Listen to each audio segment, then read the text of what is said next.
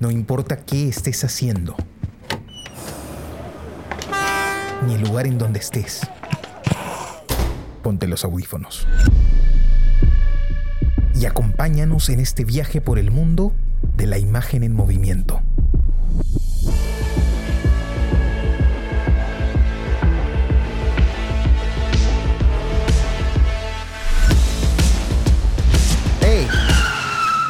¿Qué cine pasa?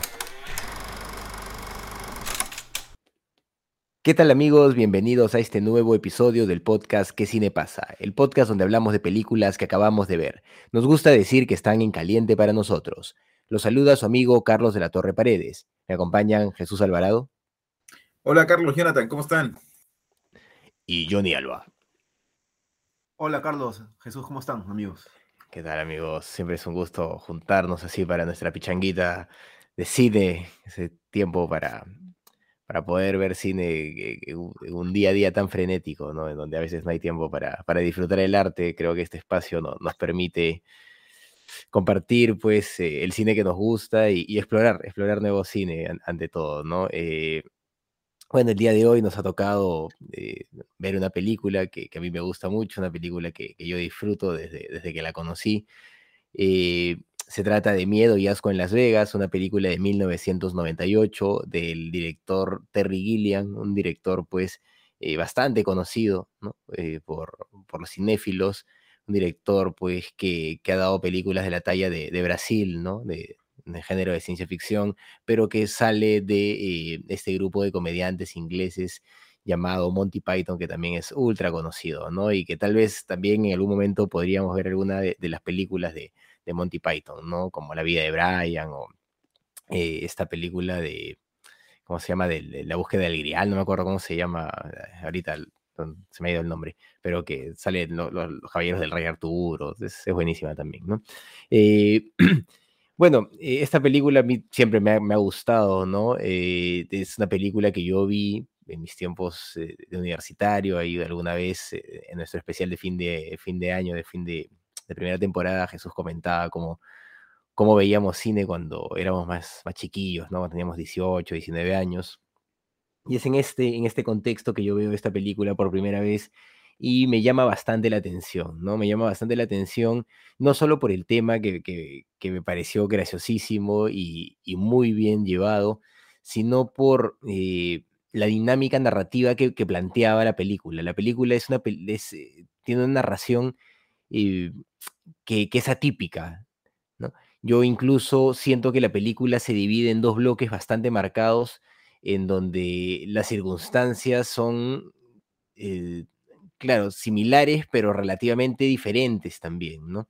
Y esto, esto le permite a la película, pues, eh, plantear todo el viaje de, este personaje, ¿no? de, este, de este periodista junto con su abogado, eh, que es un, viaje para intentar interpretar, me parece, una época. ¿no? Eh, hay mucha reflexión sobre quiénes, quiénes son ellos en ese momento, en lo que están viviendo y, su rechazo pues a, ciertas lógicas que se están viviendo en ese momento en el mundo, ¿no? como la guerra de Vietnam, etcétera, ¿no? que, que, afectaron mucho a esta, a esta sociedad.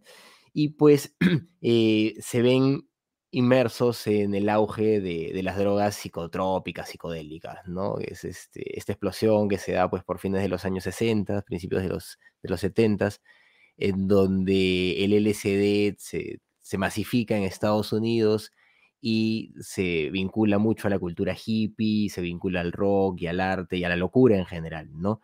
Y pues estos personajes están inmersos en esto. Y a mí siempre me llamó la atención eh, el tipo de personajes que, enfrentamos, porque son personajes súper interesantes eh, respecto a cómo están construidos. Cada uno es un eh, e, es una entidad particular en sí misma y, me parece que, Terry Gilliam, claro, en este, en este tono de sátira, en este tono de broma que, que viene, me parece también de, de su presencia en Monty Python en algún momento, ¿no? Él, trabaja con, burlándose de alguna forma de las cosas, eh, plantea estos dos personajes que nos meten en este mundo tan bizarro de, las drogas duras, ¿no? Y de, toda la locura que puede venir con, las drogas psicotrópicas. pero con, características tan, tan interesantes que, que lo hacen, los hacen memorables, ¿no? Este periodista que, eh, que es un adicto definitivamente a todo tipo de drogas y, que es un irresponsable de primera, pero que aún así es, es un gran artista, ¿no? Y que en, este proceso de, de, hacer su trabajo de prensa, el tipo termina pues eh, llegando a, a, generar redacciones que pues probablemente tengan que ver con su fama, ¿no? Es un tipo famoso, la gente lo reconoce, incluso el policía lo reconoce en algún momento, ¿no? Él dice, sí, soy yo, le dice, ¿no? Eh, eh, eso me parece interesante por ese lado, pero el abogado es el personaje que me fascina mucho más, ¿no? El abogado interpretado por Benicio del Toro eh, es un personaje, la, la verdad, increíble en, en cómo funciona, ¿no? Y cómo juega con esta lógica de, ser abogado específicamente y, tiene estos discursos tan bellísimos, ¿no? De decirle, yo como tu abogado te recomiendo que te tomes esta lámina de ácido, ¿no? y es, buenísimo. y eh, todo lo va llevando pues con una, con una soltura y con una lógica que, parece eh, integral al personaje, ¿no? Como si él estuviera acostumbrado a hacer este tipo de locura. Y de alguna forma eh, creo que todos también nos imaginamos, ¿no? Que cuando vamos a ir a Las Vegas vamos a hacer locuras. Incluso hoy en día hay esta famosa película, ¿no? The Hangover, creo que se llama, ¿no? Eh, en donde un grupo de amigos se van a Las Vegas, se la pegan y pierden a uno, ¿no? Y, y, esta idea de ir a las drogas, a ir a las drogas, ir a Las Vegas, a meterse pues todo lo que puedas, eh, es algo que, que está permanente en, la, en, el imaginario americano, me parece. Y en esta película es tomado de una forma muy interesante por todo lo que estoy comentando, pero además por la propuesta estética que plantea Terry Gilliam, ¿no? Eh, las banderas americanas siempre presentes, los colores que, utiliza, eh, que, se utilizan en la película, la música que está muy, muy bien llevada, los planos que permanentemente nos, nos muestran a personajes eh, destruidos de alguna forma y al mismo tiempo peligrosos, ¿no? creo que todos podemos llegar a sentir algo de de temor respecto a, al abogado, por ejemplo, cuando tiene el, mal viaje en ácido luego de que está en la, en tina, ¿no? Entonces, eh, la, película está muy bien trabajada en, todos sus aspectos, eh, siempre me dio esa impresión. Y pues eh, es un guion bellísimo, ¿no? Es un guion de, de locura máxima, gratuita, eh, en donde lo que importa es el viaje introspectivo que les puede dar el ir a pegársela simplemente por el hecho de pegársela y destruirlo todo, porque al final, pues, eh, nada importa, ¿no? Eh, creo que hay una idea súper, súper nihilista también en, la película que refleja la, lógica de, lo que vivía el mundo en ese momento, ¿no? Entonces, Miedo y Asco en Las Vegas para mí es una película muy, muy interesante y, creo que vale la pena pues verla y, comprenderla dentro de, esa lógica, ¿no? Claro, es una película que habla sobre drogas, pero se está burlando permanentemente de todo, ¿no? Y llega a niveles eh, ficcionales eh, muy fuertes, ¿no? E, este momento en donde toma esa, esa droga sacada de, la, gran, glándula de la adrenalina, ¿no? Que genera la adrenalina, eh, que es el adrenocromo eso no existe, pues, ¿no? Eso es este, eso es una ficción, eso es una droga eh, ficcional, inventada, ¿no? Pero que dentro de la, lógica que te ha planteado la película uno puede llegar a pensar que, oye, caramba, eso sí podría llegar a existir, ¿no? Eso, eso me pareció bastante interesante cuando, cuando vi la película también. Y claro, y todo el, el, viaje que nos van, eh, que va narrándose a través de eh, el, consumo de las distintas drogas, ¿no? el, viaje en ácido, que es interesante cómo lo plantea, este, este encuentro con los reptiles, con las serpientes que se mueven, que es algo que siempre se comenta, pues, ¿no? Eh, el, tema del éter, que me pareció fantástico, y cómo lo justifica, y cómo justifica que Las Vegas acepte a la gente en éter, ¿no? Sin ningún problema, con la idea de que los ve borrachos, y como son borrachos, puede sacarles plata, así que bienvenido se hagan los casinos, ¿no? Entonces los tipos se meten éter, no pueden, bueno, según lo que dicen, no sé si es así, pero según lo que dicen, los desconectan, ¿no? Los desconectan neuronalmente el cerebro del cuerpo y se empiezan a mover, pues, como si estuvieran huascas. Y uno dice, caramba, ¿por qué estos tipos están haciendo eso, no? ¿Por qué se están metiendo ese tipo de drogas y se están yendo a hacer locura y media, exponiéndose? Eh, pues eh, yo creo que en el fondo todos los seres humanos tenemos algo de niños, ¿no? Y están jugando, están jugando de alguna manera y en un mundo en el que hay tanta seguridad, eh, el, jugar puede tener tal vez esa, esa connotación, ¿no? Ellos son tipos, pues un abogado, el otro es un periodista que es doctor, se sienten cómodos, entonces están yendo a jugar ahí, ¿no? ¿Y cuál es la forma de jugar para ellos en ese momento? Meterse pues todo, todo ese tipo de drogas, a ver qué pasa, ¿no? Eh, eso me parece también bastante interesante, ¿no? Porque, porque muestra de alguna forma un, un elemento de que, sí me parece que está presente en la naturaleza humana. Entonces, bueno, voy a seguir, pero a ver amigos, por favor, coméntenme qué les pareció. Ok, este, siempre es interesante tener directores que tienen al menos este, porque Terry Gilliam es un director conocido, ¿no? Y, y, polémico también, porque la crítica a veces no lo favorece y hace películas, pues, este, como él quiere, ¿no? Pero tiene siempre su sello, este, autoral, ¿no? Esta película está basada en el libro de Hunter S. Thompson, que es un libro del 71, donde él cuenta, pues, la aventura que tuvo con un abogado suyo, viéndose a Las Vegas para para cubrir aparentemente este, una carrera de motos, pero se, fueron de vueltas, ¿no? Y, él lo cuenta así, sin ninguna, sin ninguna, eh, cuenta los eventos, pero sin ningún orden en el libro, aparentemente, ¿no? Y es, y es lo mismo en, la película. Este, pero yo tengo una, yo lo, yo lo he visto como una visión distinta a la tuya. Por ejemplo, yo veo como que, como que hay una crítica a la, a la sociedad americana en cierta forma, como que, incluso el personaje lo dice en muchas partes del guion. Claro, claro. Y al, final del guion también lo dice como que este, toda esta parafernalia eh, o todo este sueño que se tenía en los 60 de que iban a cambiar el mundo, este, eh, en San Francisco, los hippies y toda esta movida pues, este, de paz en contra de la guerra y en contra de muchas cosas, que también iba a esa onda capitalista que tenía Estados Unidos y que tiene hasta ahora, obviamente, ¿no?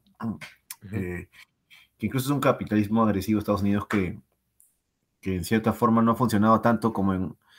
Eh, porque no tiene el... no tiene, digamos, el equilibrio que tienen otros países, ¿no? Como Alemania, Japón o, qué sé yo. Pero, digamos, claro, y eso, eso pues, este, en, el, en los 70, pues digamos que mm, en la década del 70, que es la, la, que, la que sigue al 60, pues este, digamos que la sociedad fue al otro extremo, ¿no? Se puso más conservadora. Fue como que una respuesta a los 60, ¿no? En cierto sentido. Y, pero tenían, y, y los que quedaron, digamos, o lo que quedó de, de esa, de ese, de esa utopía para cambiar el mundo, pues se convirtió un poco en más simplemente en, como en placer, pero sin ninguna meta o sin ninguna, sin ningún propósito. Entonces, como hubo cierta degradación, ¿no? Y yo creo que creo que Gillian es totalmente explícito en la película con el tema de la degradación, hasta visualmente, estéticamente, tú puedes hasta... Claro, sí, sí, claro hasta que se puede oler este, la degradación, hasta que, ¿no? Es este. Yo creo que por eso también la crítica fue tan, tan poco empática por la película, porque por, por este énfasis de dejar en claro este, esta, este, este, ese punto, ¿no? De, Para mí, yo creo que la película es, es, un poco redundante en muchas cosas. También tiene cosas alucinantemente buenas, o sea, muy, muy bacanes, ¿no? porque me parece que Gillian maneja bien, este, maneja bien esos recursos, pero, pero también yo creo en este, porque Gillian tiene varias películas, pero esta no es la película que más me gusta, es una película que me, que, digamos que la valoro, que, que, la veo, pero no, no creo que sea la mejor película de Gillian, este, pero sí tiene momentos alucinantes y muy bacanes, ¿no? Aparte, este, el trabajo de, Johnny Depp con, con Benicio del Toro es este es hilarante, pues, ¿no? la química dentro de ese mundo es, hilarante, cómo funciona, cómo se hacen. Escenas, eh, escenas este, de la película como la... El mismo Johnny Depp me parece que está en su salsa en esta película, a pesar de que de que la crítica, cuando recién salió la película, lo acusaban de no, de no parecerse a, a Hunter S. Thompson. Este, incluso le dijeron a Gillian que le hicieron una crítica a Johnny Depp y Gillian decía que los que criticaban a Johnny Depp por la película era porque no habían conocido realmente a, Thompson, ¿no? Parece que Thompson era un personaje en sí mismo, ¿no? Y parece que Johnny Depp pasó mucho tiempo con él para poder este, encarar ese personaje, ¿no? Yo creo que fue una creación de Johnny Depp, es típico estilo de Jack Sparrow, ¿no? Pero diferente índole, ¿no? Johnny Depp también se ha, carica, se ha carica, no puedo decir esa palabra, de caricatura, ¿cómo se dice? Caricaturizado a sí mismo alguna vez en algunos personajes. Caricaturizado. ¿no? Ya, eso. Este, cari... Oh, qué difícil. Bueno. a ver, dilo otra vez, Carlitos. Caricaturizado. Caricaturizado. Caricaturizado. Caricaturizado. Caricaturizado. Caricaturizado. Qué, wea, qué verga. Ya, caricaturizado. Yo creo que él se ha caricaturizado en algunas películas, pero en esta no. En esta y, y como, como en Piratas del Caribe, cuando hace Jack Sparrow, me parece que es una interpretación alucinante. Y, y yo no creo que llegue a hacer caricatura, sino que el personaje funciona así, ¿no? Acá también el personaje funciona de esa manera. Yo creo que funciona bien. Me gusta mucho esa escena con el policía, me parece alucinante. Este, yo creo que la película no tendría, no tiene sentido, por eso que es un poco, eh, puede, puede alejarte para verla, ¿no? Puede distanciarte. Si es que no, si es que no sabes anteriormente de qué va la película, es difícil de ver, ¿no? Eh, pero la escena final, donde ellos están en el restaurante, me parece que es importante en la película y le da cierto sentido a toda la historia, ¿no? Es porque ellos ya han llegado a un nivel de degradación tan bajo y hasta la locación te la dicen, están en el lugar más insignificante de Las Vegas, cenando, y yo creo que el otro personaje, el de, el de Benicio del Toro, sí cruza la línea, pues, ¿no? Cruza la línea cuando saca el cuchillo y, y, digamos, corta el teléfono, ¿no? Que ante la camarera. Y creo que ahí es donde Johnny Depp, pues, decide no animalizarse del todo, ¿no? Como tratar de, como que decide, y digamos que es el momento más sobrio, el, único momento donde creo que él está sobrio durante toda la película, ¿no? Este, y se va con el plato, incluso deja el plato, ¿no? Me parece que hay una ironía interesante en la película, ¿no? Sin embargo, también en la película me ha parecido que muchas veces este, se redunda muchas cosas, eh, o, o no, hay, no hay mucho contraste para mí, entonces las cosas que son los momentos, este, los viajes eh, eh, psicodélicos, este, se banalizan porque al ser al no tener otro otro otro elemento de contraste, ¿no? Es como si todo el tiempo estás feliz, ¿cómo te das cuenta que eres feliz, no? Si no nunca has estado triste, algo así, no sé si se entiende lo que quiero decir. Me parece. Entonces, a, a mi punto le quita un poco de le, le quita un poco le resta un poco a, a, a todo este mundo psicodélico el, el, que no haya un elemento de contraste. Tal vez no es lo que quiero decir, pero igual para mí analizar películas siempre es como un trabajo, ¿no? no, no. Yo siempre trato de explicar lo que hay sentido, pero no, pero racionalizarlo es difícil. Eh, creo también que, al menos para mí, creo que el, yo no sé si alguna vez Terry Gilliam habrá probado ácidos, ¿no? Pero pero me parece que muchas escenas, aunque parece que así estaba en el libro, ¿no? Se, se, se o sea que, bueno, igual no creo que la, la, película trate de retratar también cómo es en realidad esa sensación, ¿no? Pero me parece que se, se caricaturiza un poco o se estereotipa un poco, pues, ¿no? El, la sensación no, de es una, es una comedia, ¿no? Es una comedia, ¿no? En general. Sí, también es válido, como tú dices, ¿no? Es una comedia, ¿no? Incluso los colores y todo, ¿no?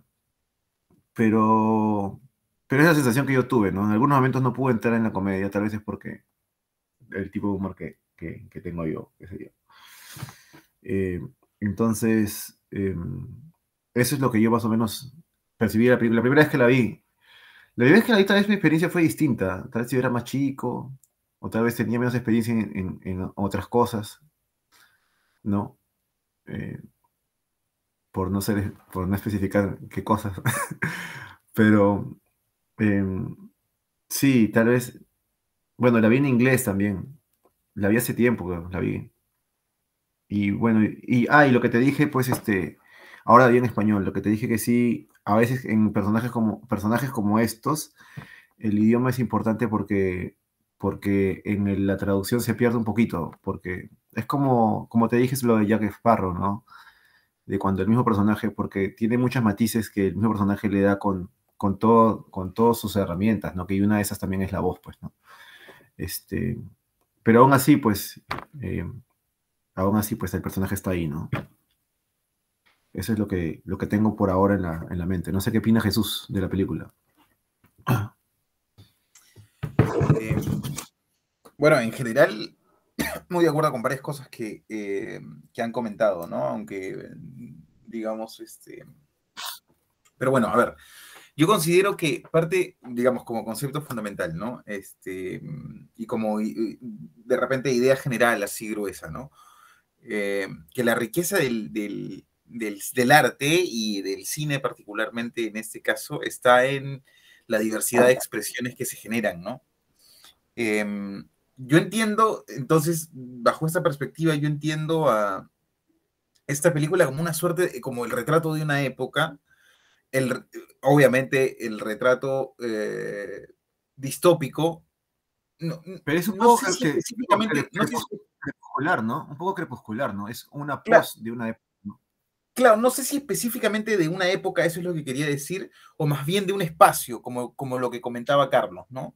Que es más, mm. este, como está toda esta idea que, que, que, está en torno, que está en torno a lugares como Las Vegas, ¿no? Lugares a los que vas, eh, que es como tan de sentido común para nosotros, ¿no? Que se nos ha transmitido este, en películas, en libros y en estas cosas, ¿no? Que, que bueno, uno va allá para hacer locura y media y este, para pegársela, pues, ¿no? Entonces, eh, me parece que la película es como una suerte de, de retrato de, de ese, de, de, si no de ese tiempo, por lo menos de ese espacio, de esa situación, de esa condición eh, y de la necesidad de experimentar eh, con los límites de la mente, de alguna manera, ¿no? Este, obviamente experimentar a partir de una estimulación este, química, pues, ¿no? Este, a través de las drogas eso es, me parece que eh, es de repente una forma de, acercarse a la película, ¿no? ¿Cuál es el problema? El problema es que creo que, claro, hay que tener claras, este, hay que tener clara esa, esa limitación y hay que aceptarla eh, cuando uno empieza el, transcurso en, la película, ¿no? Empieza a, observarla, porque sí, sí me ocurre que, por ejemplo, eh, las primeras secuencias se me hacen eh, pienso que se me hacen muy particulares y por particulares sorpresivas. Y la película se me inmediatamente, eh, bueno, esa es una percepción, se me, se me hizo muy entretenida, divertida, se me hizo como, este, esto pinta bien, ¿no? Personajes, este, digamos, súper interesantes, ¿no? Curiosos, con, chispa, este, eh, y además, claro, en este tono así como cómico que, es, lo que, es lo que planteaba Carlos, en el que, digamos, la mente de ellos está volando eh, o está absolutamente a otra velocidad en comparación a la nuestra, ¿no? Entonces nosotros los vemos desde esa distancia y son ridículos, pues, ¿no? Y recuerdo entre las primeras secuencias estaba esta de en la que meten al... Eh, eh, un chico estaba haciendo, pues, este... Ah, ¿No? Está, Maguire. ese, Maguire, pues. ese, Spider-Man, ¿no? Ese. Spider-Man, sale Cameron Díaz también. Ya, claro, ese, esa secuencia me pareció, este, puta, un, ¿cómo, cómo? No, no sé otra forma de decir esto, un cague de risa, ¿no? Me pareció un cague de risa esa secuencia. Me pareció este. Eh, todo muy loco, ¿no? la forma en la que estaba vestido este chico, con un polo así chillón, ¿no? Y el cabello así, con un gesto como estúpido, ¿no?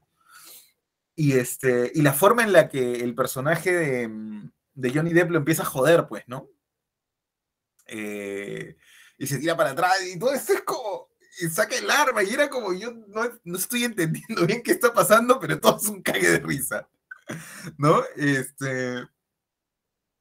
eh, y claro, y Tiene ¿Cuál una cara de huevón desde antes de nacer este Tobey Maguire en esa película. Sí, sí, tiene una cara de, pero así caído del palto, weón. ¿No? Y, y claro, hay que ser bien huevón pues, para subirse un carro, este, bueno, qué sé yo, no, No, po- podríamos argumentar que no, que no se, que no se dio cuenta, que no necesariamente el tipo, aunque bueno, después se le ve que sigue tirando dedo, ¿no? Más adelante en la película, en otro, pero esa vez se va correr, lo reconoce y se va corriendo, pues, ¿no? Este, entonces, este, eh, lo que quería decir es que, claro, e- e- esto es, eh, digamos, es tan sorpresivo, pero yo sí tengo la sensación de que en determinado momento, o sea, entendiendo la película en su contexto, tengo la sensación de que en determinado momento, eh, el, hecho de que la película se sostenga en ese nivel permanentemente la hace, la hace plana. O por lo menos, mm, o sea, por lo menos la hace plana porque podría decir incluso que en determinado momento la película ya empieza a decaer y corre el riesgo de desconectar, quizá por el, eh, la extensión también de la película, ¿no? Porque este, si hubiera sido un poco más corta, de repente este efecto eh, eh, tenía, tenía más posibilidades de sostenerse, ¿no? De sostenerse en el tiempo, ¿no? Pero con la redundancia, ¿no? De- Sí, porque ya en algún momento parece que se están repitiendo las situaciones y no, mm, o sea, yo no alcanzo a definir, porque además los personajes están como en la locura absoluta, no alcanzo a definir con, con claridad mayor motivación que la de cagarla, ¿no?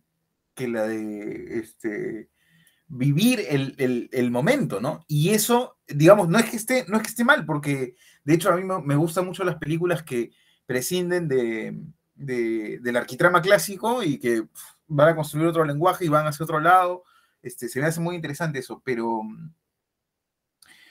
pero eh, claro, en esta película no sé si es que se, se logra ese, ese, darle esa segunda vuelta, ¿no? O sea, no hay una historia concretamente, ¿no? Eh, no por lo menos, digamos, en, los, en, los términos clásicos, em, pero tampoco hay como una vuelta al, al- lenguaje, a la forma, algo que te termine sorprendiendo más allá de, de estas secuencias iniciales en lo que todo este mundo se hace como, este, que to- todo lo inunda, ¿no? Pero todo lo inunda muy rápido, ¿no? Entonces es, es, es- tiene la chispa, es divertido, es, este, es grotesco, este, el problema es que pasan los minutos y, este, y permanecemos en lo mismo, ¿no?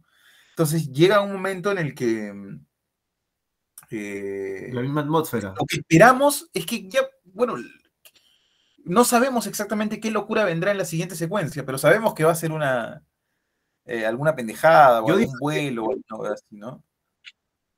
Yo disfruté un poco cuando Johnny Depp se queda un poco solo ahí, este, con el policía, esa parte, ese viaje entre que se queda solo.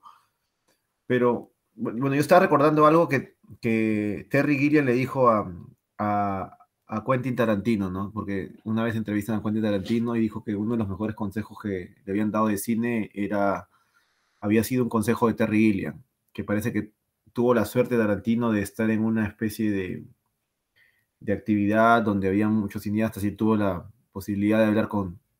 pare- parece que Tarantino ya había hecho Reservoir Dog, no recuerdo, pero Tarantino le pregunta a Terry Gilliam que una de las cosas que le, que le atraía a Terry Gilliam es que eh, independiente de la, de, la, de la película, o sea, del, de la historia, él sentía que la película siempre tenía como una idea, una idea detrás, ¿no? Una, un, leitmo- un leitmotiv, por decirlo de alguna manera, ¿no? Yo no creo que haya usado esas palabras, pero tenía un- una idea, una, imagen. Y, le decía cómo lograba él como director plasmar esa imagen. Y, parece que Terry le dijo, mira, tú como director lo que tienes que hacer es saber estar seguro de tu idea y saber explicarla. después tienes que contratar a especialistas para que ellos plasmen tu idea, ¿no? O sea, se refiere pues a los camarógrafos, a los directores de arte, a, entonces, yo siento que en, todo caso las cosas que sí se puede sentir en esa película es que hay una, hay una, hay una visión que tiene Terry Gilliam, ¿no? Y para mí la visión es, es, o en todo caso, mi interpretación de esa visión, que yo creo que tiene, que es una especie de vista distópica de lo que fue en alguna vez una, una esperanza, ¿no? La esperanza del, de la libertad y de libertad a través, y bueno, y la libertad acompañada también con lo psicodélico, ¿no? Que también se acompañado con las drogas y todo esto, ¿no? Este, pero, pero hay una, porque pensando en otras películas, por ejemplo, pienso en Brasil, ¿no? Que es una película así como de, un tono, eh, esta sí tiene una, como una historia como más clara, ¿no? Una progresión de personajes más clara y estas cosas. Este, pero también hay, hay como una trans, y, o sea, comparando estas dos, hay, en ambas hay como una transmutación del, de, de, lo real, ¿no? Eh, como una distorsión, ¿no? Claro, en, el, el caso de Brasil es un mundo absolutamente distópico y esto es como un mundo de, de drogas, de psicodelia, así como, pero, este, pero ambas comparten como esta distorsión de, la, de cómo es que se ve la realidad, ¿no? Este, claro, y eso es súper interesante, claro, y estoy plenamente de acuerdo con esto que decías que al final lo que hace a un director, más allá de, saber escribir, dirigir actores, de saber movimientos de cámara y eso, es el, el, hecho de concebir algo, ¿no? Por eso es que yo siempre digo, este, y eso es como una digresión ahora mismo, yo siempre digo que cualquiera, más allá del rol que juegue dentro del cine, tiene la capacidad de dirigir en determinado momento. Porque al final lo que uno este, tiene es en determinado momento una epifanía, ¿no? Una aparición o sea, no sé si capacidad de dirigir, pero cualquiera tiene una Alguna conexión que se genera, alguna conexión que se genera y que tiene la capacidad, y, bueno, en el camino ya está la, capacidad o no de transmitírselo a otras personas y de empujar un proyecto, ¿no? Este, pero yo sí creo ¿ah? que, que, en el fondo cualquier persona aprendiendo determinadas cosas muy básicas técnicamente o incluso sin saberlas, este, está en la, en, o puede tener la posibilidad en todo, no, no digo está en la capacidad, digo puede tener la posibilidad de, llevar a, cabo alguna, alguna obra de arte, ¿no? Más ah, hoy en día que este, en este, mundo en el que las obras de arte las tiene que hacer uno. Punto de vista, ¿no? todos tienen un punto de vista de todas maneras, siempre. Solo que este, pero no todos los directores, si, te das cuenta, no todos los directores tienen una visión clara cuando hacen una película. Algunos son muy técnicos y van a hacer lo que tienen que hacer y contar lo que tienen que contar y no necesariamente este, lo que están transmitiendo es, es su propia eh, su propio sello, ¿no? Por decirlo de alguna forma, ¿no? Igual, cuando yo digo esto... En el mundo, en el mundo industrial, sobre todo, eh, ahí es, es, una diferencia sustancial. En el mundo industrial, un director es un, es un trabajador más, ¿no? O sea, es aquel que lleva a cabo, de, es aquel que hace que esta idea concreta, que usualmente es de propiedad de un productor o comprada de algún guionista por ahí, este, hace determinada cosa, este, algo real, ¿no? Claro, yo me refería más bien como al, cine un poco más de, de, autor, ¿no? Que se gesta un poco más al margen.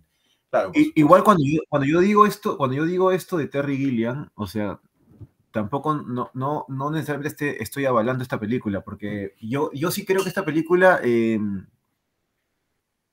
o sea, no creo que sea su mejor, el mejor Terry Gilliam para mí, en verdad. No, no es una película, me pasó lo que, igual me gustó la película en el sentido de que es mejor que ver otras películas, ¿no? De cualquier otra película. Es una película que, que hay cine, pues, ¿no? Hay cine, hay actuaciones, hay, ¿no? Igual, por ejemplo, eh, cuando yo vi el Joker, por ejemplo, no me recuerdo el director Ted, Todd Phillips, o no recuerdo el director del, Joker. A mí no me gustó el Joker, pero me encantó la interpretación de, de, de Joaquín Phoenix. Sí, me encantó su interpretación.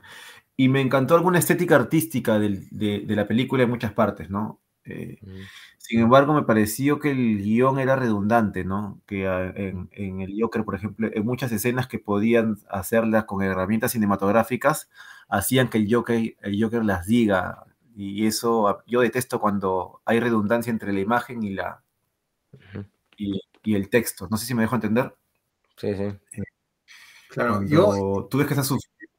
Yo, mira, Sí. creo a, a esto último que has dicho, yo añadiría... Pero cuando yo digo redundancia, perdón, solamente para, para aclarar esa cosa, cuando yo digo redundancia en, en lo de Terry Gilliam, no me refiero a es, es otro caso distinto. Yo, en el caso de Terry Gilliam, la redundancia yo la veo en la atmósfera, que es una atmósfera que se repite, por decirlo de alguna manera, ¿no? No es que el. Claro, pero el yo, yo- de alguna forma sí, sí entiendo eso, ¿no? O sea, claro, ambos han comentado este tema de...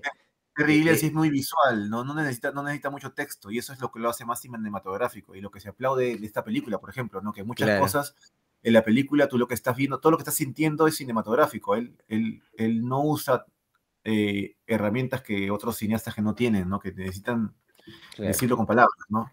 Este, No, pero yo, yo como les comentaba, o sea, yo, yo más o menos en- entiendo esta idea, ¿no? De que, que, que Terry Gilliam plantea al, al seguir una, una lógica, eh, claro, que, que ustedes la, la llegan a interpretar de alguna forma como, como que, eh, claro, como, como que termina siendo, eh, ¿cómo se diría? Se estandariza, ¿no? Y al estandarizarse eh, no, no tiene picos, entonces se hace no sé, se hace eh, lineal la película de alguna manera, ¿no? A pesar de que tiene muchos de estos, este, de estos momentos. Pero yo, yo creo que ahí Terry Gilliam lo que está haciendo es jugar, claro, además de, de todo esto que se ha comentado, del contexto, del mostrar un momento en específico, está jugando también con la idea de, de la droga, ¿no? Está jugando con esa idea de este bucle en el que se está permanentemente, en el que no hay eh, una, una conciencia plena de- del tiempo. esta película, si, si el que ve esta película cree que es una película que habla de drogas, es que no entendió la película, pues, porque la película no está hablando de drogas. No, claro, pero lo utiliza como, como herramienta y al utilizarlo como herramienta me parece que también eh, plantea la estética a partir de ella, de cierta Pero forma, creo ¿no? creo que ese es un buen La- punto. ¿De la- qué, de qué está hablando la La película? droga es la que genera la atmósfera, ¿no? Claro, la- la pero droga ¿de qué es- está hablando la película? Ese es un buen Yo creo punto. que Al menos para mí, yo creo que la película es una crítica social y, y- Yo- yo- y hasta cierto humana. O sea, yo, yo no, yo no lo veo a, a Terry Gilliam como hacer una película superficial sobre, sobre drogas, ¿no? Una comedia sobre drogas. Yo lo veo, es evidente que, para mí al menos, O, o- o sea, sí, sí hay algo de eso, ¿no? Pero yo, yo sí la veo como una, una comedia de un par de amigos que se la van a pegar, ¿no? Y incluso eh, tienen el tema este con la niña, este, cosas terribles, Ya, ¿no? pero- Que, que están normalizadas de una perspectiva completamente amoral de la droga. todas esas, todas esas cosas terribles, todas esas cosas terribles, y, y en, y en el punto en lo pones, y en esa ciudad particular en la que la pones, y con estos dos personajes, incluso, bien, eh, incluso el libro mismo, ¿no? Es una crítica social, es una crítica al, al- a, a la sociedad americana eh, totalmente, ¿no? Y, y no solo es una crítica social, es una crítica humana, porque es una, es una, es una, mm, para mí al menos, es como el crepúsculo de lo que supuestamente iba a ser una esperanza, porque hubo una esperanza muy potente en los 60, y Terry Gilliam, tanto como el mismo Thompson, vivieron esa época siendo jóvenes, ¿no? O sea, ellos vivieron esa época. Y luego, y en los 70 es como una des- desesperanza, ¿no? Como, como un golpe a la tierra, como, como una- un shock de realidad, de decirte, no, hermano, vamos a seguir como hemos seguido siempre, los seres humanos, ¿no? Con, siendo buenos y malos, ¿Sabes? qué sé yo. Porque, eh, No vamos a esa- cambiar el mundo. La juventud quería cambiar el mundo, igual que Esa, esa, esa pregunta que haces eh, me parece súper interesante porque, de hecho, claro, yo estaba intentando detectar eh, en este ejercicio de mm, tratar de analizar esta película qué es aquello que no, no me había permitido a mí conectar con la película. Y claro, cuando tú preguntas de qué va la película, claro, es que yo no, no estoy tan seguro de que sea necesariamente una crítica social.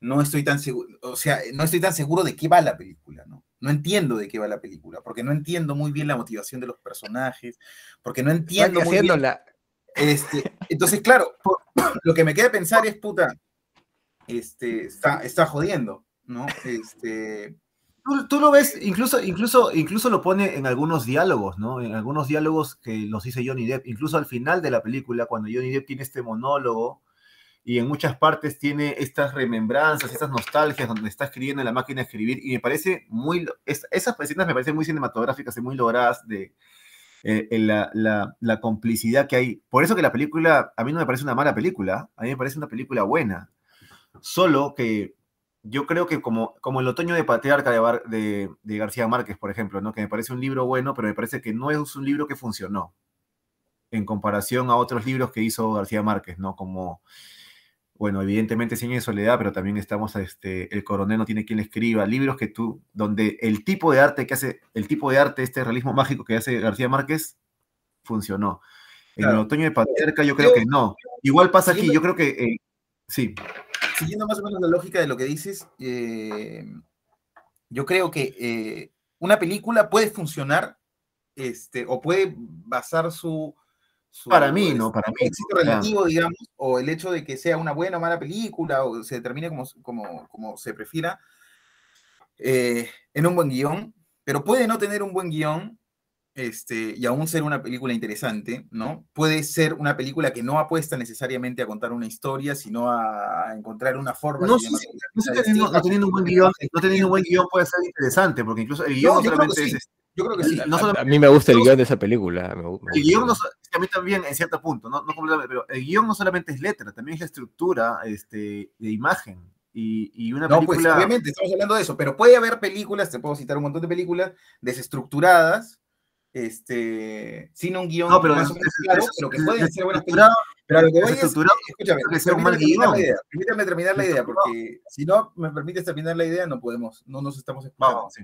Este, eh, puede no tener un buen guion, puede no tener una, una eh, puede ni siquiera tener un, un, este, un guion previo, digamos, ¿no? Como tantas películas de ensayo, documentales que hemos visto aquí, ¿no? que se han construido durante el montaje y después hay como una lectura este, que retrotrae un guion o una cosa así, pero no se genera de esa manera, ¿no? Sino se genera a partir del ejercicio de la narración simplemente, ¿no? Pero ese montaje es un guion. Pero, eh, pero la película necesita tener un punto. O sea, algo en la película, en determinado momento, tiene que dar un giro, ¿no? O sea, lo que quiero decir es, puede, puede estar absolutamente desestructurada, eh, pero tiene que ocurrir algo que no sabría muy bien cómo definir. Esas son tus, precisiones. Que empuje, algo, ¿no? Que empuje alguna reflexión o que empuje algo. Y con eso termino y te escucho, Jonathan. Con eso termino y te escucho. Este, que empuje algo eh, que, que, motive algún, algún tipo de reflexión o algún tipo de emoción que yo no, no alcancé a encontrar en esta película que, que, sentí que de, tan, de tantos picos permanentes, ¿no? porque todas las secuencias eran como muy parecidas, me terminó adormeciendo. Te escucho. Ah, perdón, perdón que te interrumpa así. Solo que, bueno, igual, igual hablar sobre el guion o si una película no necesita buen guion es un tema que en verdad este, eh, necesitaría otro podcast, ¿no? Así que mejor no hablo de eso ahora. Pero lo, lo, lo que yo quiero decir de esta película, o sea, Em, yo no creo que la película. Em, yo no creo que la película sea una mala película. Este, solo yo creo que la película. Y yo no creo que la película, como dije anteriormente, trate solamente. sea tan eh, superficial que trate solamente de, dos locos que se están drogando, ¿no? Eh, es, para mí es evidente que la película no trata solamente de eso. Eh, porque si no sería una película sumamente superficial y no valdría la pena pues ver dos horas de solamente eso, ¿no? Al menos para mí. Bueno, normal. No, o sea, ver eh, dos personas que hacen algo porque sí, eh, porque sí, sin ninguna, sin ninguna, sin ninguna idea atrás de eso, pues, a menos, incluso hasta cuando tú vas a tratar el tema en sí mismo, pues, por ejemplo, si voy a leer un libro sobre drogas en sí mismo, siempre, siempre el, autor pone algo más, eh, sin dar, y, no siempre es explícito. ¿ah? Yo, yo no creo que tal vez cuando Thompson escribió el libro haya querido hacer una crítica a la sociedad americana. Ni ah, claro, claro, eso es así. Yo no creo que Thompson haya querido este, em, ni decir todas estas cosas intelectualonas que yo estoy tratando de poner, no, tampoco me quiero hacer el intelectual. Pero yo creo que... En el, proceso sale eso, claro, eso es normal boca de, cualquier mente que no es superficial, de cualquier mente creadora que es. La historia es, de dos huevones que se le están pegando, pues, así de así. Ah, evidentemente. pero, la historia no es pero la historia no solamente eso. no, claro, claro. Todo lo demás es ya parte de la enjundia de, la trama, ¿no? Es pa- Pero- Pero eso es una parte importante, porque si no la película tiene una pérdida O sea, de tiempo. yo no creo que necesariamente sea una pérdida de tiempo solo por eso, ¿no? O sea, hay muchos otros valores que, que puede. O sea, no necesariamente tiene que tener moraleja. No Claro, no, hay muchos tiene- otros No, valores no, estéticos. Pero yo no estoy, yo no eh, estoy diciendo que tenga actorales, no sé. moraleja. Yo no estoy que tenga moraleja en la película. Lo que Y, y- y además, diciendo- a pesar de que usted los adormece, a mí no me molesta esa estética. A mí y no yo me- conozco a mí mucha no- gente del que no le molesta, o sea, ese, ese ritmo, No, ¿ah? Eh, ese ritmo no, frenético, no, no, no, no es que te gente que. Bueno, bueno, Este, yo no digo que la película tenga una moraleja, pero lo que digo que no es superficial, no es frívola, eso es lo que estoy diciendo. es ah, no, diferente. claro, no es frívola. No es No frívola. Este, porque esa es la primera mirada que ve la crítica, que no tiene ojo. Es, ah, es una película frívola que solamente habla de drogas y que, y que no dice nada. Y, y- no, la película tiene muchas cosas interesantísimas, ¿no? Si no, no sería gratis. Esa escena del restaurante está ahí por algo, o sea, no es gratis esa escena. Eh, y hay muchas escenas que tampoco son gratis, ¿no? Por supuesto, la película tiene escenas, eh, es una comedia, pero, pero porque tú quieres, o porque Claro, queremos de, este, de hecho, siempre... te muestra el proceso de degradación, ¿no? Que te genera la droga, ¿no? De hecho, Pero nosotros queremos ponerle siempre etiquetas a las películas, ¿no? Esta va a ser comedia, esta va a ser terror, pero la película simplemente es una historia que, que no necesariamente pues, se puede categorizar, creo yo. Claro, yo sí creo que la degradación es palpable, ¿no? La degradación es Claro, la palpable. degradación es Es- palpable. es- es, La este, degradación... Mm. O sea, de repente, claro, ahí podríamos. El policía, ¿no? Hasta el policía. Evidentemente hay una, una crítica al sistema, ¿no? De- de policía que solamente lo manda a dormir. em, Solo lo manda a dormir, o sea... claro, claro. Y, y el tipo es el tipo más impresentable del planeta, pues para, para, para, este, para interactuar con un policía, pues hermano, o sea, el tipo Ahora, está mira, parado, un montón de alcohol y una, el- una, una lata de cerveza en la mano. El, el el primer viaje de. No sé si fue de Éter o de qué. De, de el personaje de Johnny Depp cuando recién llega donde la. eh, donde la recepcionista del hotel. es Me LSD. pareció, me pareció alucinante eso, pues, ¿no? Alucinante. O sea, hasta ese momento y, y más adelante incluso yo estaba este, súper enganchado con la película, ¿no? Pero, eh, pero claro, sí, pues, sí, bueno, lo dicho, ¿no? Que en, en algún momento me parece que ya me resultó este, excesivo, ¿no? Por eso es que yo me cuestiono este, eh, desde mi percepción, ¿no? Este, si es que es el tiempo o es... Claro, no tener la claridad tampoco de, de qué Son, son las dos etapas de, de la película. O sea, la primer, todo el primer bloque pasa. Y el segundo bloque es una reiteración degradada del primer bloque.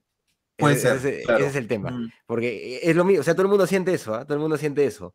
eh, porque está bien marcado el, el corte, cuando eh, se va el, el abogado y él empieza a escribir, ¿no? Él empieza a escribir, a reflexionar, y luego, este, luego cambian las circunstancias, porque él se va y, y regresa, ¿no? Regresa a Las Vegas cuando el samuano, el, el abogado samuano, le dice que, este, que le ha alquilado un lugar, pues, ¿no? Y que, que está, está ahí para él, ¿no? Eh, eh, es más, o sea, eh, incluso cuando, cuando yo, yo le pienso la película o la, recordaba, re- recordaba esos dos bloques muy marcados que incluso podrían ser dos películas diferentes, ¿no? Sin, me, me da la impresión, sin mucho, sin mucho ser. inconveniente. Igual, ¿sabes qué estaba pensando? Yo, yo celebro esa película. ah, eh, igual con- concuerdo más con Jesús ah, en, en el sentido esta de. Incluso yo creo que.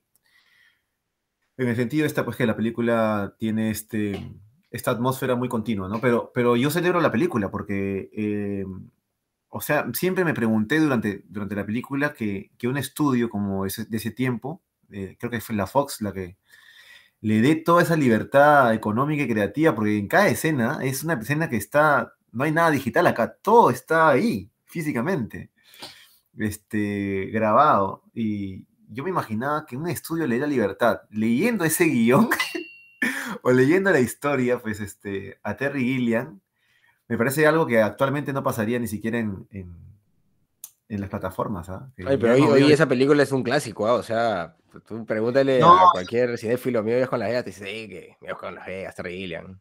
No, Bueno, Sí, menos de mi sí.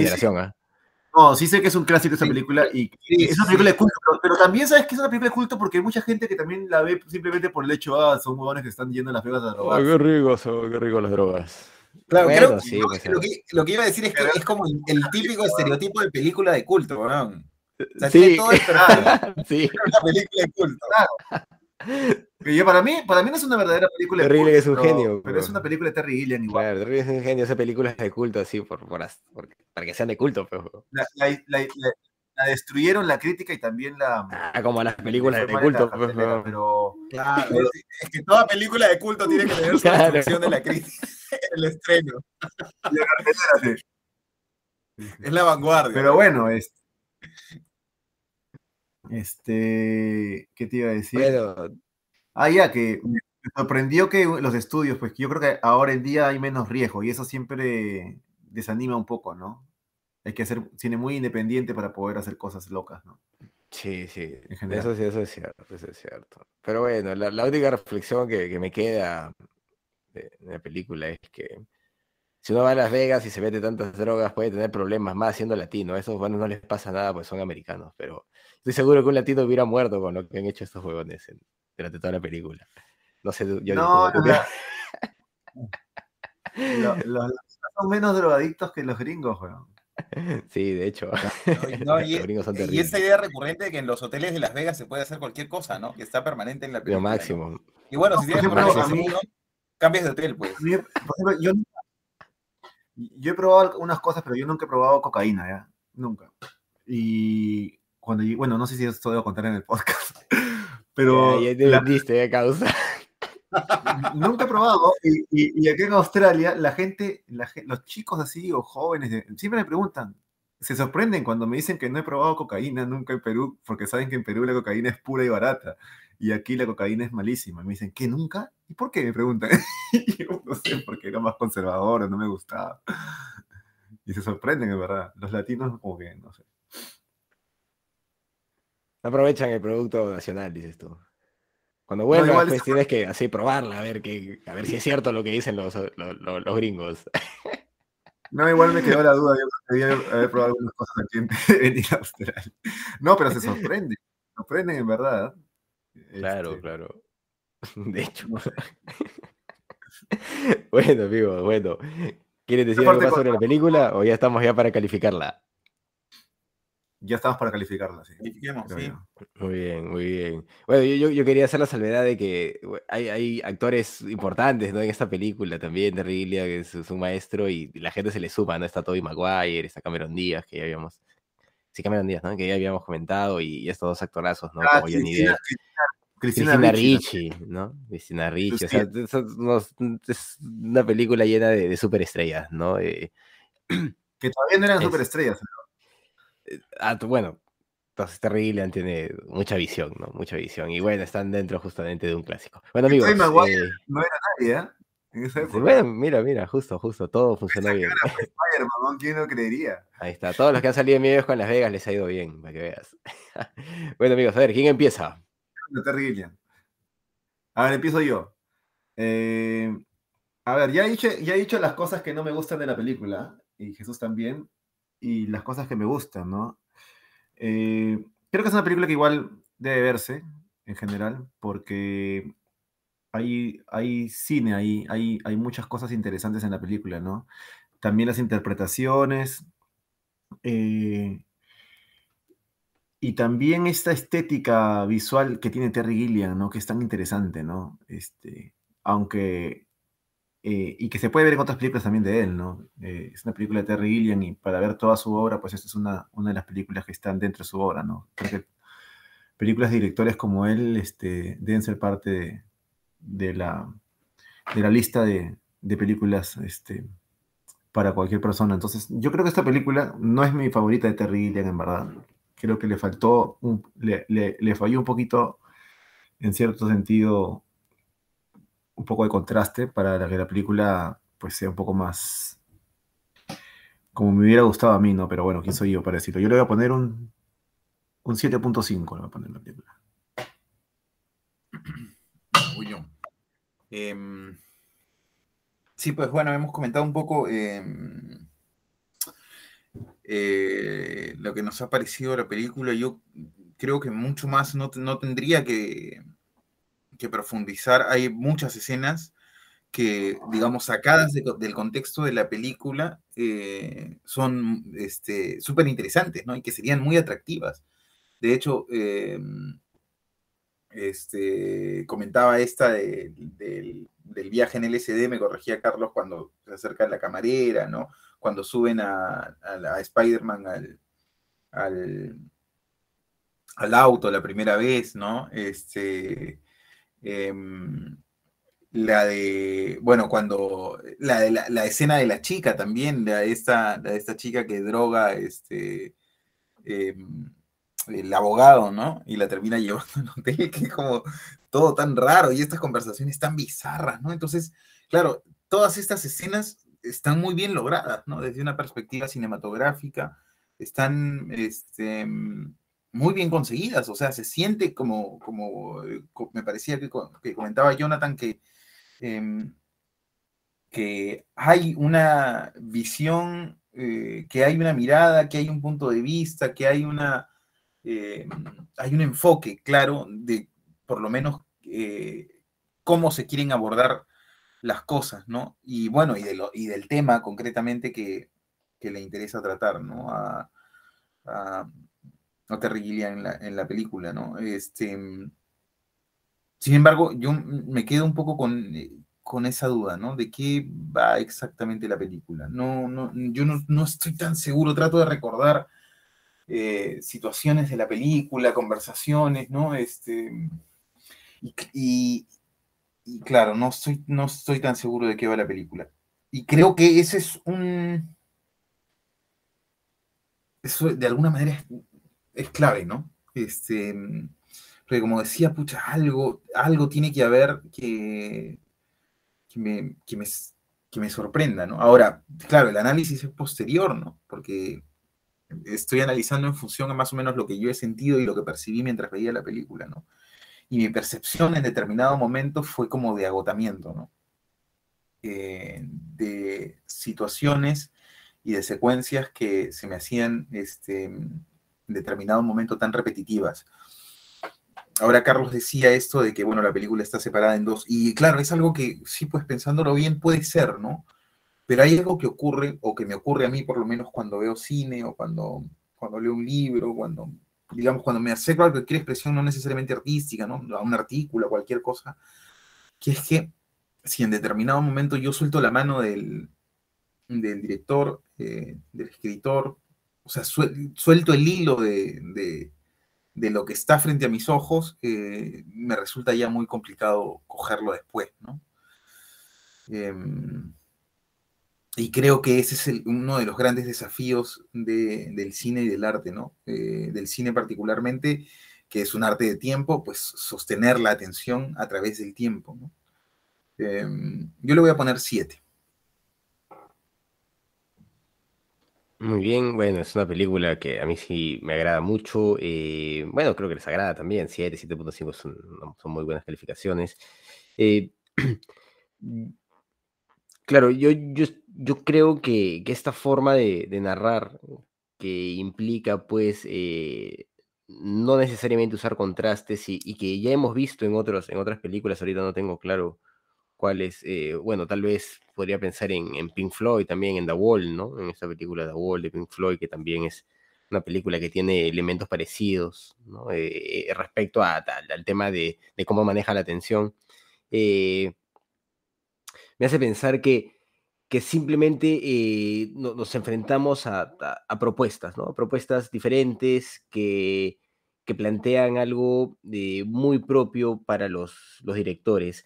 Eh, a, a, la, a, la, pregunta, pues, de, de qué va, claro, le podemos dar mil vueltas, ¿no? Pero yo creo que simplemente va de dos tipos que se van a Las Vegas a pegárselas, ¿no? Y es lo que dicen de, desde un inicio, ¿no? Eh, los llaman y le dicen, oye, se ha salido de esta chamba, y dicen, oye, voy a ir a Las Vegas, ya vamos a pegárnosla. Y, y avanzan hacia eso, ¿no? Claro, puede haber elementos de, de, reflexión en este proceso que, que bueno, son, son parte de, todo esto, ¿no? pero de, eso va, ¿no? De eso va la película, básicamente. Y, yo entiendo todo a, partir de esa, de esa propia lógica. Y sí es cierto, la, película al tener estos dos bloques diferenciados, en donde la degradación se nota más en, el segundo bloque, eh, y, e incluso, eh, eso, eso no lo hemos comentado, pero sería interesante también poder analizarlo, el, tema de, de cómo el segundo bloque plantea una narrativa fragmentaria. ¿no? Todo el primer bloque es una narrativa lineal y el segundo bloque es una narrativa fragmentaria a partir de que él despierta y dice, uy, ¿qué ha pasado? ¿no? Y empieza a recordar, y empieza a recordar por partes, ¿no? Incluso eso de, este, de este café en el que se encuentran es, no se sabe en qué momento exactamente es, ¿no? No, no, no, se tiene claro. Entonces, eh, eh, eso me parece interesante también, ¿no? El, director, claro, juega con, con, estas posibilidades narrativas y, y, nos plantea algo. Sí, eh, dentro de, no responde una lógica, ¿no? No responde dentro de una lógica más, más, más común, no responde a la lógica de, de que va esta película porque son los tipos pegándosela, pues. O sea, para mí por lo menos yo, yo, lo, yo, entiendo así.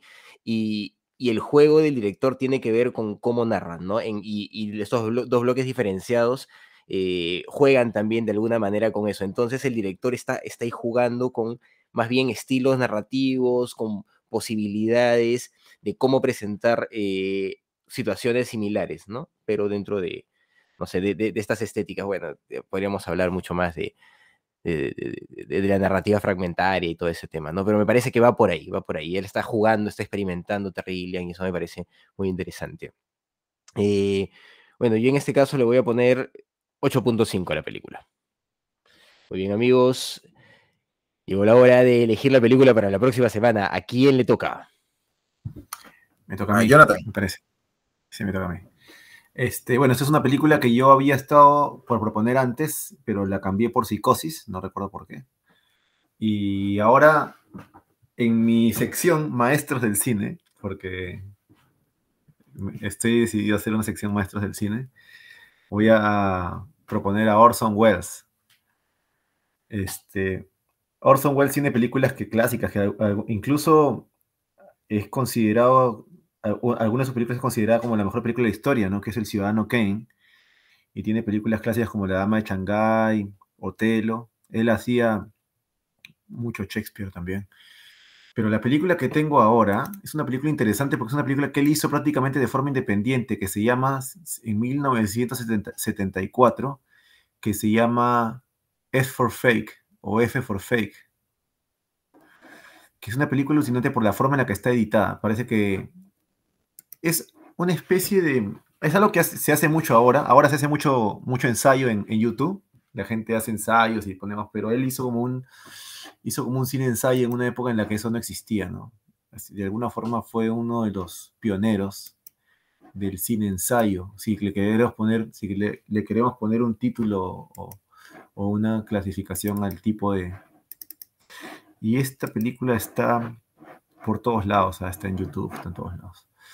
Este, se llama F for Fake o F for Fake de Orson Welles de 1974, si no me equivoco. Orson Welles. Perfecto, entonces vemos a Orson Welles la próxima semana. Muy bien amigos, eso ha sido todo por esta oportunidad. Hemos sido sus amigos de ¿Qué cine pasa? Carlos de la Torre, Jesús Alvarado y Johnny Alba. Hasta una próxima. Chao. Chao.